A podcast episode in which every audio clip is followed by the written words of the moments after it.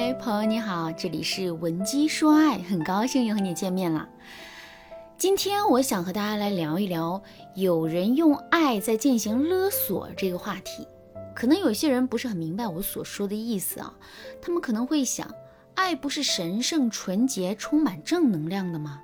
那它又为什么会变成勒索人的工具呢？其实，在心理学的领域，用爱进行勒索的这种行为又叫做情感勒索。也就是说，有的人会利用对方对自己的爱，然后用威胁的方式来达成自己的目的。比如说，如果你爱我，那你就必须这么做；如果你再这样，那我就马上和你分手。如果男人经常用这样的话跟我们沟通，这就是男人情感勒索我们的表现。我最近啊遇到一个学员小乖，他身上发生的有关情感勒索的故事，就值得我和大家讲讲。小乖呢有一个交往两年半的男友，可前段时间这个男人却跟他提出了分手。分手的理由是觉得小乖的追求者太多，但小乖并没有和这些追求者保持应该的距离。对此啊，小乖虽然很伤心，但也答应了男友，毕竟自己在和异性接触这方面呢，的确做得不够好。可令小乖没想到的是，一个月后，男人主动来求复合，说他还是喜欢小乖的，小乖也还深爱着这个男人，所以呢，他当即就同意了跟男人复合。但正是小乖这次答应后，男友就像变了一个人一样，他只要没事就出去玩，经常玩到深夜才回家，就算是当着小乖的面，他也是和其他的女生打闹、开玩笑什么的，仿佛是想通过这种方式来报复小乖曾经和追求者距离走得太近。那要是小乖因此生气呢？男友就会表现得比小乖更生气，他会对着小乖发脾气、摔东西，然后一夜不归。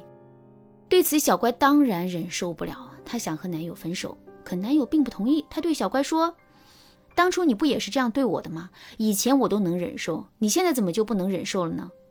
而且我告诉你，我是不可能跟你分手的。我那么爱你，我离不开你。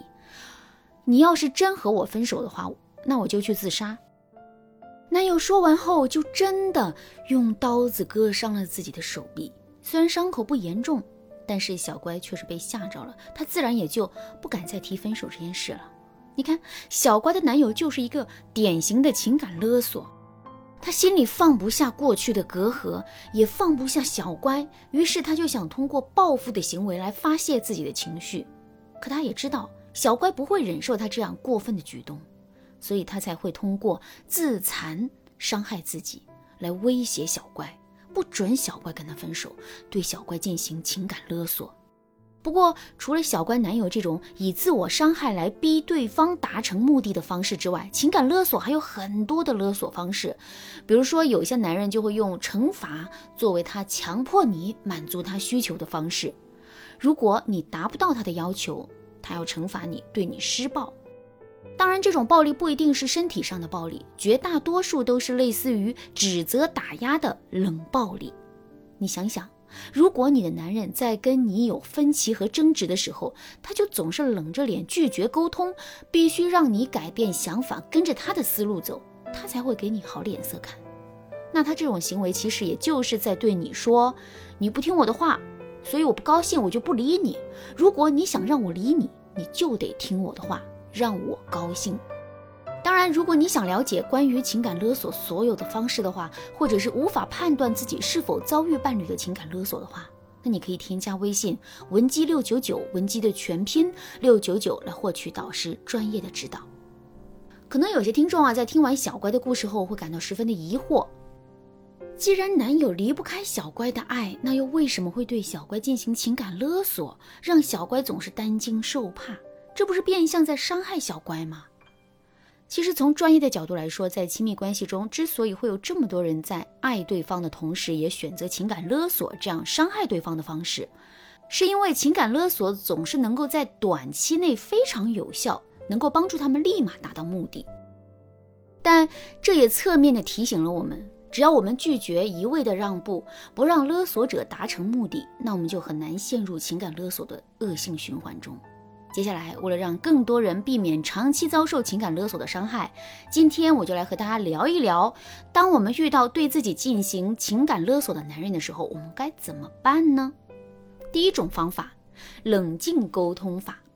当你明确的感受到伴侣的勒索，而且是以比较过激的方式逼你去完成他的要求的时候，你千万不要立即反驳，用“凭什么”“为什么”“我就不”等等尖锐的语言去激怒他，这样只会让气氛变得更加紧张。你要知道，对方这样做的时候啊，他的内心其实是不理智的，也就是说，当下的他并不是一个可以正常沟通的人。如果这个时候你也很冲动的话，男人就可能会跟你大吵一架，甚至是做出更过激的行为。对此，你要先冷静下来。即使他的行为让你委屈、愤怒，你也可以用非防御性的方式去跟他沟通。比如说，国庆放假了，男人希望你跟他回他的家，而你却表示你要回你自己的家。对此呢，男人很生气，一把用钥匙把门给反锁了，跟你说。你不跟我回家是吧？那干脆这几天我们谁都不要回家了，就一直待在这算了。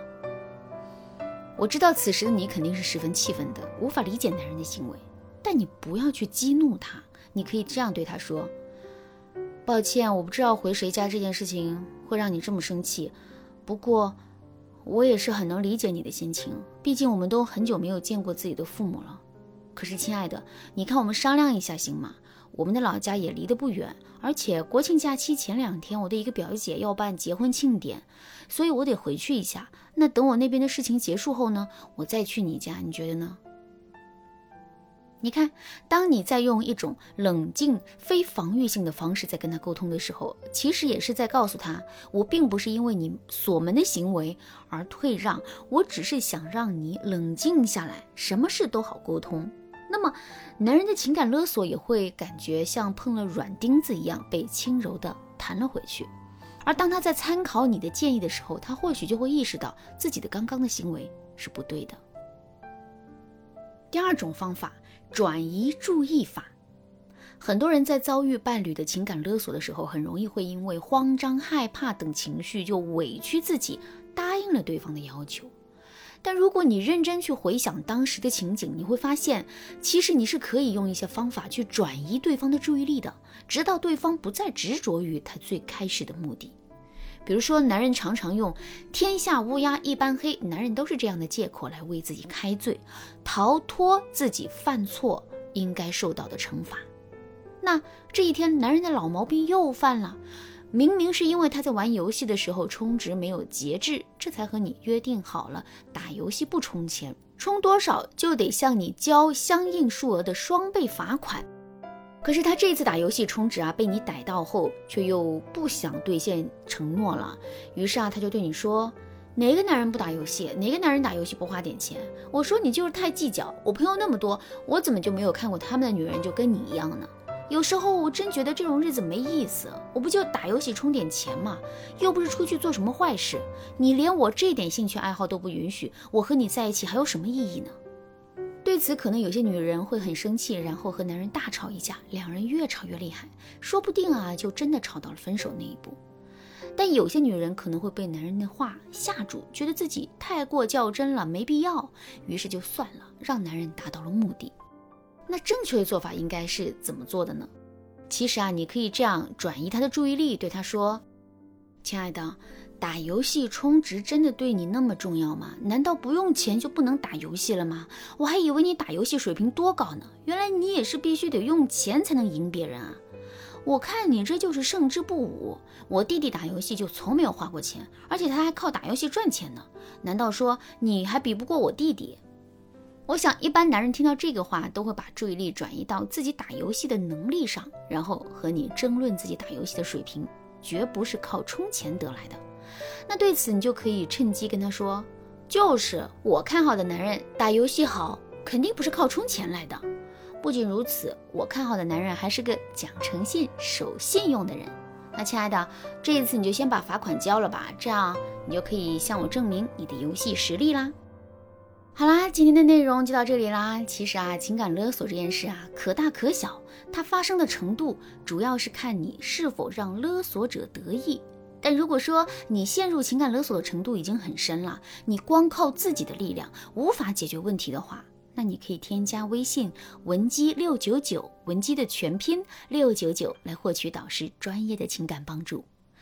文姬说爱，迷茫情场，你得力的军师。